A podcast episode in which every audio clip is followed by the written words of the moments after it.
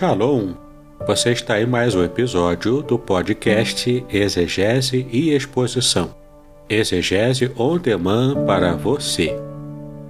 Aqui é o Davidson Pignon, sou mestre em Ciências da Religião, pastor congregacional, professor de exegese bíblica no seminário e também publisher editorial. Para mim é um grande prazer ter você acompanhando os episódios que lanço todas as semanas neste programa. E aproveitando que você gosta de estudar a Bíblia com bastante profundidade, siga-me nas redes sociais e também conheça todo o material gratuito que eu tenho apresentado para o seu próprio estudo e aprimoramento bíblico. Dê uma olhadinha também nos links abaixo em dois cursos especiais o primeiro deles, Introdução à Exegese Bíblica, e o mais recente, A Trindade Revelada nas Escrituras Hebraicas. E no episódio de hoje você poderá acompanhar uma mensagem muito especial e trará grande enlevo espiritual para a sua vida. Vamos estar abrindo a palavra de Deus do livro de Deuteronômio, capítulo 31, do versículo 6 até o versículo 8. E o texto bíblico nos diz o seguinte: Esforçai-vos e animai-vos, não temais, nem vos espanteis diante deles, porque o Senhor teu Deus é o que vai contigo, não te deixará, nem te desamparará. Chamou Moisés a Josué e lhe disse aos olhos de todo Israel: Esforça-te e anima-te, porque com este povo entrarás na terra que o Senhor jurou a teus pais lhes dar, e tu os farás herdá-la. O Senhor, pois, é aquele que vai adiante de ti. Ele será contigo, não te deixará, nem te desamparará. Não temas e nem te espantes. Glória a Deus.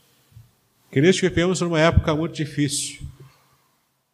Uma época não apenas de enfrentamento de uma pandemia, mas uma época em que culturalmente também recebemos muitos ataques na fé cristã.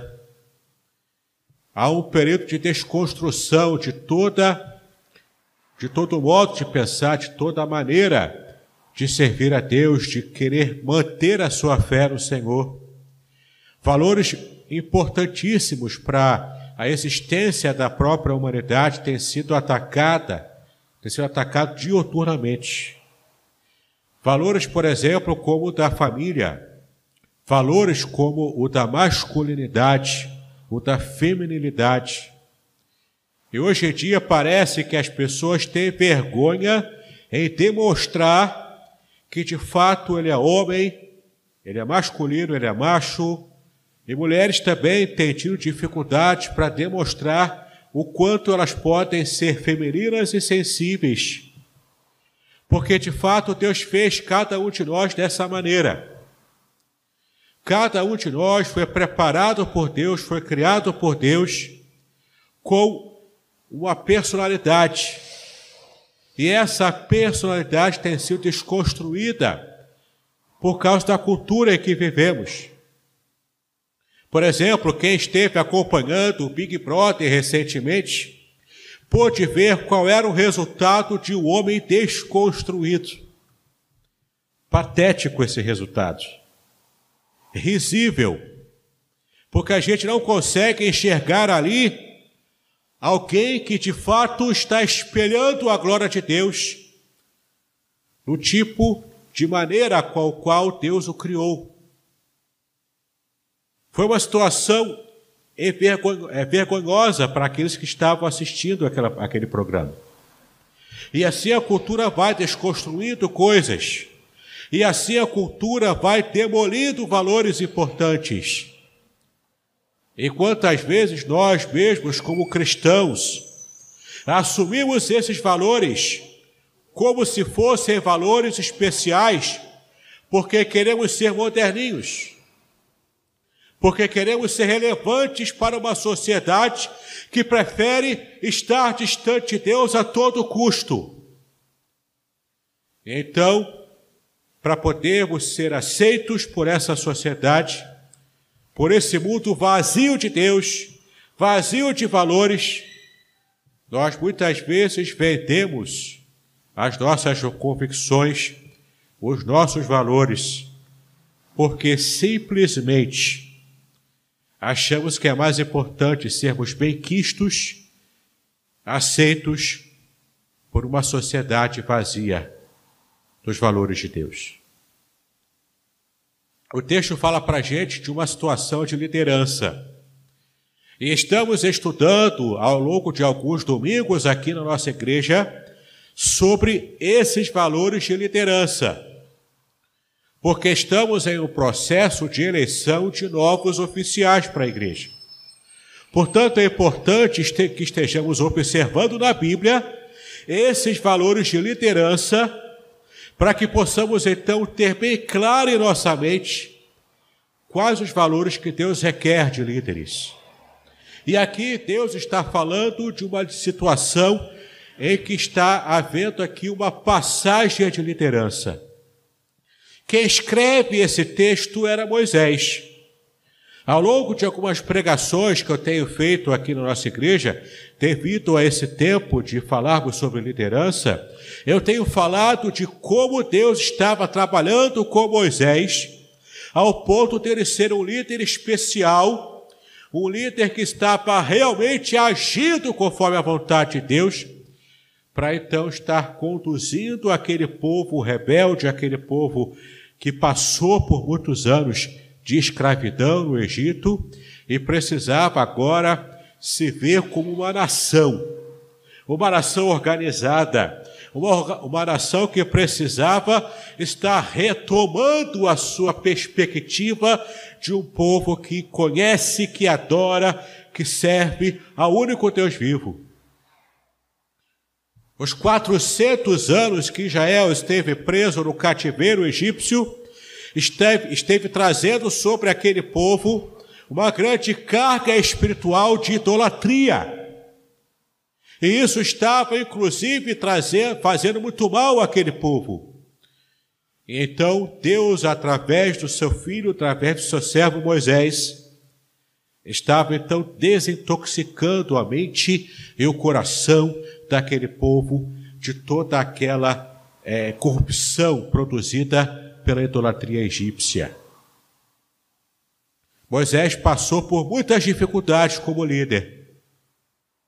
E Moisés foi se provando a cada momento ser o homem mais manso da face da terra, como o próprio Deus testemunhou sobre ele. E então, nos desafios da liderança, Moisés, por um deslize, ele é então tratado por Deus, e como uma parte desse tratamento, Deus fala para Moisés o seguinte: Você, Moisés, não vai entrar na terra prometida. Você vai visualizá-la ao longe, mas você não vai colocar a planta dos seus pés em Canaã. Deus sabe o que faz. Para a gente parece que é uma medida muito pesada, muito dura para alguém que serviu a Deus com tanta fidelidade, com tanta proximidade, com tanta intimidade com o Senhor. Mas Deus de repente priva Moisés de receber o fruto, a bênção, o resultado, o prêmio do seu trabalho, o prêmio de toda a sua luta o prêmio da sua vida. E a gente muitas vezes não entende por que, que Deus agiu assim. Deus sabe o que faz. Porque Moisés talvez tivesse dificuldade, devido à sua idade muito avançada, a ter agora que entrar nessa nova etapa, uma etapa de guerras, uma etapa em que precisava ser o homem mais forte do que nunca. Para, como guerreiro, levar Israel a conquistar os povos pagãos que estavam ainda espalhados sobre Canaã. Então Deus fala para Moisés: Você não vai entrar. É como se Deus estivesse poupando Moisés de toda aquela luta, de todo aquele trabalho vindouro. Mas não deixou Israel desamparado. O Senhor não é aquele cujo caráter é daqueles que abandonam as pessoas, não. Ele prometeu a sua presença. Ele prometeu agir em favor do povo. E de fato, ele estava já tirando Moisés de cena para estar então substituindo Moisés e colocando alguém à altura do seu grande líder. Alguém à altura de Moisés, que esteve lá aprendendo com ele passo a passo. Que o moço de Moisés, aquele que estava com ele como ajudante, mas estava aprendendo passo a passo a como ser um líder que agrade o coração de Deus. Então, no final da vida de Moisés, quando ele escreve o livro de Deuteronômio, ele já estava no final da sua vida. E nesse livro ele está repetindo toda a lei que ele já havia recebido de Deus. E relembrando aquela nova geração que estaria dentro em breve com Josué, adentrando Canaã, adentrando a prometida, mas essa geração precisava receber novamente aquela carga de revelação do que era que Deus queria que a nação fizesse. Aquele povo precisava relembrar, refrescar a sua memória sobre as coisas de Deus, sobre a lei de Deus, sobre como agradar a Deus nos seus sacrifícios, nos seus cultos, na sua vida em particular, na sua vida familiar. Então, Moisés, imbuído dessa missão final, ele faz reverberar aos ouvidos do povo essa mensagem, relembrando a lei de Deus. E no final, quando Deus fala para ele e mostra para ele que Josué seria o seu substituto, Moisés recebe essa notícia com grande alegria, com grande, com grande prato de, de alegria e de vitória, porque ele sabia que o Senhor estava na, na condução do povo escolhido. Moisés, então, ele fala primeiro ao povo: é interessante o que, que ele diz aqui para esse povo. E depois ele pega aquela mesma palavra, aquela mesma mensagem e redimensiona não apenas para o povo de modo amplo, mas redimensiona para uma única pessoa, para o líder que o substituiria. Ele traz essa mesma mensagem para Josué. Reconhecendo que Josué foi forjado ao longo dos anos em que estava com ele para que pudesse mais tarde ser o novo líder de Israel. É muito interessante a gente perceber aqui o que Deus coloca no coração de Moisés para que ele estivesse ensinando ao povo e ensinando a Josué. Entenda, meu irmão, minha irmã, que Moisés não está se referindo aqui a Josué e ao povo como sendo pessoas desconstruídas ele não está falando aqui para Josué que ele tinha que ser o homem mais sensível, mais fraco, para que ele pudesse ser abençoado por Deus. Ele não se refere a isso, ele está dizendo que você precisa ser forte, você precisa ser corajoso. Na versão King James, tanto na tradução em português quanto a versão King James em inglês, diz assim: você precisa se revestir de boa coragem. Tem que ser corajoso. Tem que ser forte.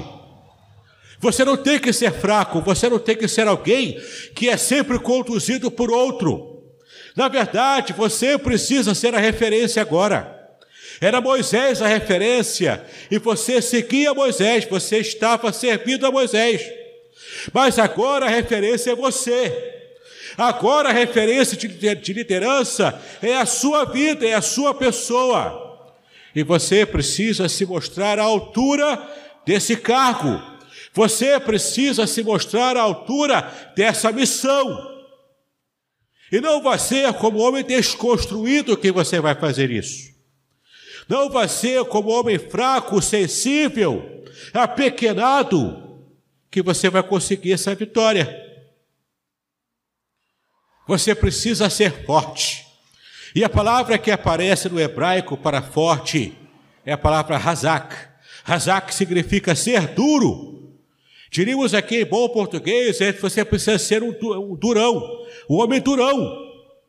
Você precisa ser duro para poder alcançar a vitória na próxima etapa, em que o povo precisará lutar contra nações pagãs, povos terríveis, povos violentos, povos que tinham prazer em praticar a violência contra os outros povos menores. O povo que não tinha ética, Vários povos adorando a deuses falsos precisariam ser conquistados, precisariam ser vencidos num contexto de guerra antiga. E Deus estava guiando Israel, Deus estava preparando Josué para isso. Não havia espaço ali para ele ficar tranquilo em casa, descansando, bebendo a sua aguinha que Deus deu no deserto, tirado de alguma fonte, comendo maná à vontade, como Deus havia dado através de Moisés.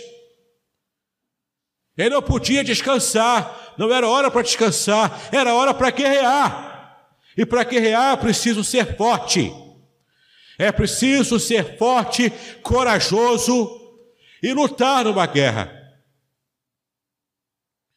Então, de verdade, o que o texto diz literalmente é torna-te forte e ser forte. É muito interessante a gente perceber como Deus está tratando com Josué e como Deus está tratando com o povo de um modo geral, para aquela geração. Era uma nova geração. Você precisa ser forte, e aqui o verbo está no imperativo. É imperativo ativo. Ou seja, você não vai ficar sentado, deitado, recebe, esperando receber do céu uma carga de força, uma carga de coragem. Não é isso que o texto diz. Você precisa aprender a tirar de si mesmo a força e a coragem para poder cumprir essa missão que eu estou dando para você. Porque se fosse algo que Deus daria, a força e a coragem, Deus não teria dado a ordem para que Josué e para que a nação estivesse buscando. Então você, você precisa vasculhar o seu interior, o seu coração, a sua mente, a sua vida, o seu histórico, e você precisa encontrar a força e a coragem dentro de você. A vida nos apresenta lutas. Lutas que, para que possamos vencê-las, precisamos de coragem. Precisamos de boa coragem, precisamos de força, porque se ficarmos sempre nos desconstruindo e nos tornando fracos, não conseguiremos as vitórias que o Senhor tem preparado para nós. Gigantes terríveis se levantam contra os servos de Deus seja uma catástrofe natural, seja uma doença, seja problema de família, seja problema financeiro, problema no emprego, na escola, no curso, em qual área for a sua dificuldade. Você precisa ser forte, meu irmão, minha irmã. Você precisa se revestir de coragem, coragem que o Senhor está agora te conclamando, para que você busque dentro do seu próprio coração dentro da sua própria mente, dentro daquilo pelo qual você foi forjado, você foi forjada. Levanta agora a sua cabeça, não fica prostrado, não. Se levanta, o Senhor é com você. Em outras palavras, o que Deus está dizendo para a nação de Israel e também para Josué é o seguinte: pegue com força essa missão, por quê? Porque eu estou pegando você com força. Eu estou cuidando de você, eu estou tratando de você, com a mesma força poderosa que eu estive livrando Israel lá da escravidão do Egito, tirando com mão forte, eu vou continuar guiando esse meu povo na conquista da terra prometida, mas é preciso que você esteja imitando a minha força. É preciso que você esteja aprendendo comigo a também ser forte. Não tem que ficar chorando é, miséria aqui, não precisa ficar chorando com a fraqueza, encolhido nos quatro cantos da terra. O meu povo foi chamado para alcançar a vitória, porque eu estou com o meu povo. Então, Josué, torna-te forte e ser forte. Torna-te forte e ser forte. Fique duro, fique amplamente forte diante das circunstâncias dos desafios que virão à frente. E no versículo 8 nós vemos aqui o arremate de tudo isso. O Senhor, pois, é aquele que vai adiante de ti. Ele será contigo. Não te deixará, nem te, e nem te desamparará. Não temas e nem te espantes. A minha força vem do Senhor.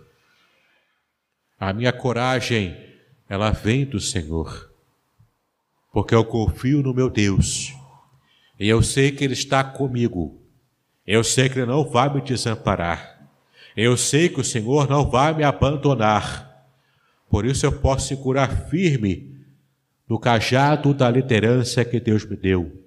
Por isso eu posso segurar firme a missão que Ele próprio me entregou.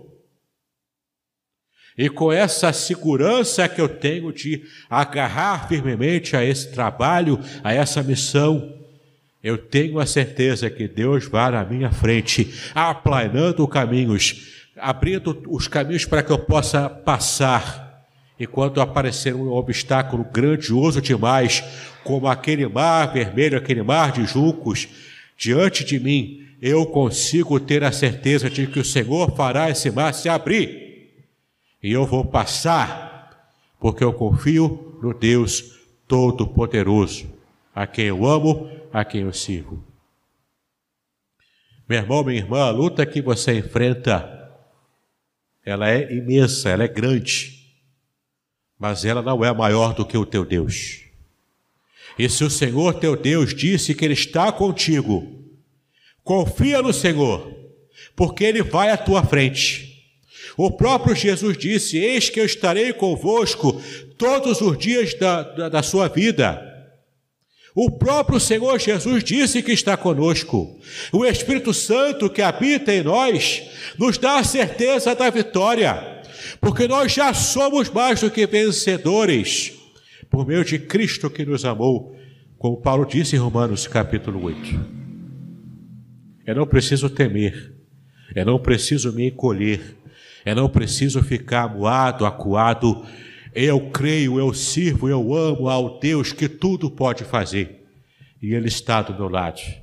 Ele está do teu lado, meu irmão. Ele está do teu lado, minha irmã. E em Cristo nós somos mais do que vencedores. Em nome do Senhor Jesus Cristo. Que o Senhor tenha falado ao teu coração através desse texto. Seja você um líder, seja você alguém que é candidato a líder na igreja do Senhor, seja você simplesmente um irmão comum da igreja, mas que tem também o seu direcionamento de liderança na família, no trabalho, não importa. A crise que enfrentamos, nós as enfrentamos em nome do, do Deus Todo-Poderoso, que vai sempre à nossa frente. Ora, se o Senhor não for à nossa frente, nós jamais lograremos vitória.